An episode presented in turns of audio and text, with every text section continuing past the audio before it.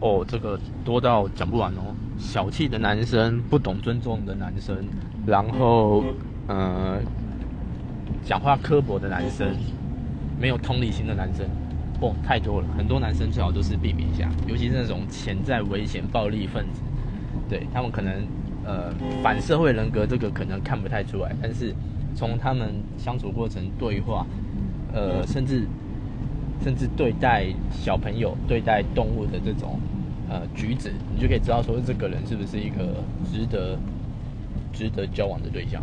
对，因为很多男生其实真的真的可能会有那种潜在暴力因子，你知道吗？他们可能从打小孩，或是不是打小孩，就是虐待动物，或是虐待昆虫这种，你就可以知道他有一些危险。这个要慎选，慎选啊！